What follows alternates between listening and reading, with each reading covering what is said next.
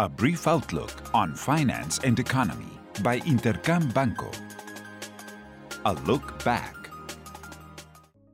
This week, the attention of the markets was on the Federal Reserve monetary policy decision, which raised the reference rate by 25 basis points to locate it between 0.25% and 0.50%, and so begin a tightening cycle. The statement tone was much more hawkish. New projections of the members indicate that the rates will increase six additional times this year and four more in 2023, until reaching a slightly tight monetary stance.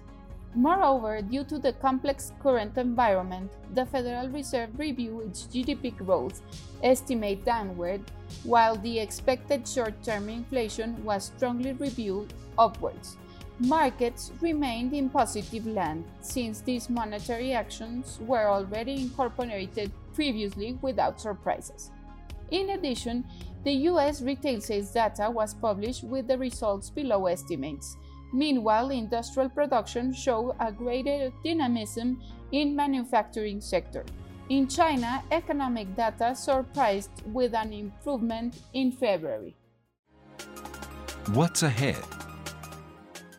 This week, the most important event in Mexico will be the monetary policy decision by Banco de Mexico. The central bank is likely to maintain the aggressive tightening cycle with an increase of 50 basis points in the reference rate to ensure that core and headline inflation meet their expected downtrend.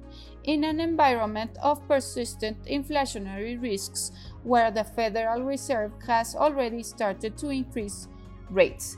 Prior to the decision, inflation data will be published for the first half of March, which is estimated to set at 7.28% in annual terms.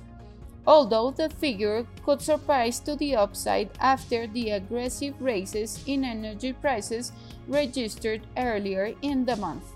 Additionally, the global indicator of economic activity for the month of January will be published, which expected weak data due to the impact of Omicron.